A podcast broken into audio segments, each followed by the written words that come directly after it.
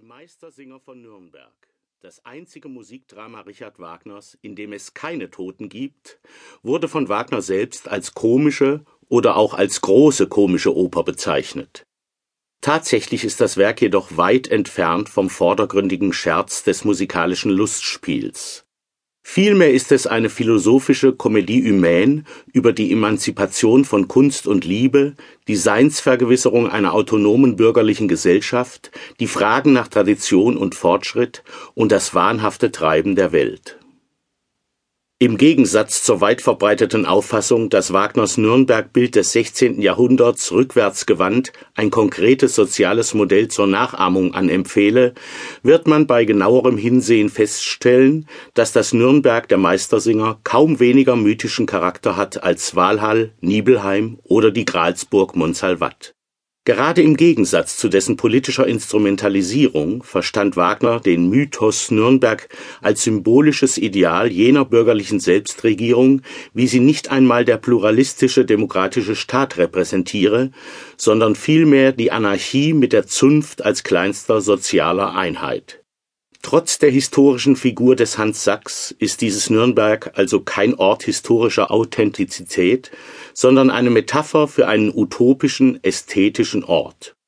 Auch die Meistersinger können mithin als mythisches Musikdrama aufgefasst werden und nehmen daher nur äußerlich eine Ausnahmestellung in Wagners Övre ein die ordnende Kraft der Gesellschaft ist in den Meistersingern nicht mehr die Politik, sondern die Kunst, speziell die Musik und ihre Ausübung vorzugsweise im Wettstreit. Der latenten anarchischen Willkür soll durch die Kunst Regeln und deren Überwachung durch die Meistersingerzunft ein Riegel vorgeschoben werden. Die geschriebene und somit gleichsam rechtsverbindliche Verfassung dieses ästhetisch-anarchischen Gemeinwesens ist in den Meistersingern die Tabulatur Sie verbirgt die Ausdrucksbegrenzung des Individuums und formuliert die Regeln, durch welche die individuelle Fantasie und möglicherweise auch poetische Beliebigkeit der genialen Schöpfung in verbindliche und vergleichbare Bahnen gelenkt werden soll.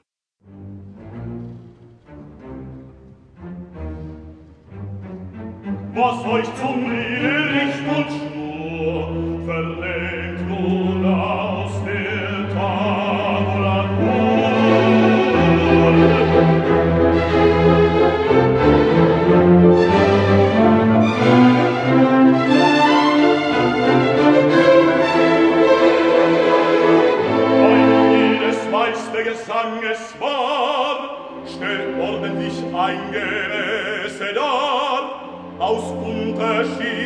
den Gesetzen, die keinen soll verletzen.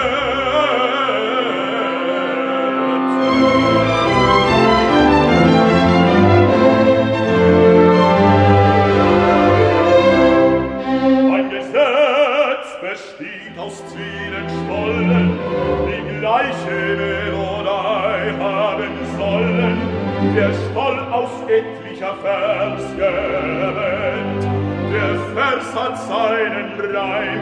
Amen.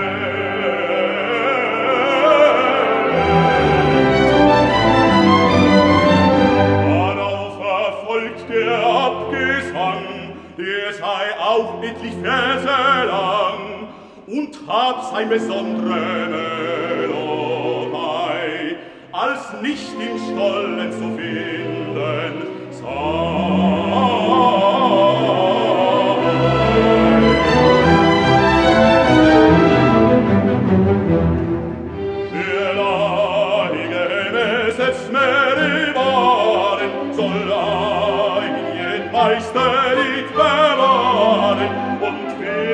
neues Siegerlicht, das über vieles Silbenlicht, ein Gleich in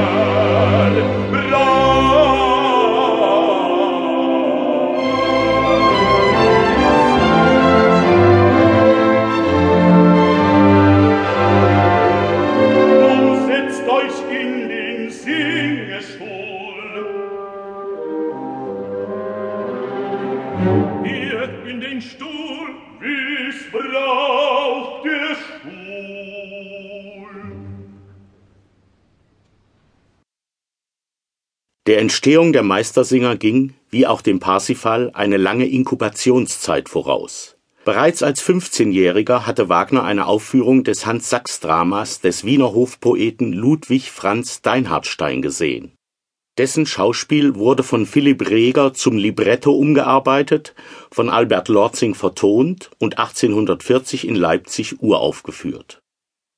Wagner lernte Lorzings Oper 1842 in Dresden kennen und bereits vorher, Ende Juli 1835, kam der 22-jährige Wagner auf einer Reise von Prag und Karlsbad nach Süddeutschland nicht nur erstmals durch Bayreuth, sondern erlebte außerdem in Nürnberg eine ihm unvergessliche nächtliche Straßenschlägerei, der er mit der Prügelszene am Schluss des zweiten Meistersingerakts ein Denkmal setzen sollte nach der Vollendung des Tannhäuser reiste der stets kränkelnde Wagner am 3. Juli 1845 mit seiner ersten Ehefrau Minna, Hund und Papagei für fünf Wochen zur Erholung nach Marienbad.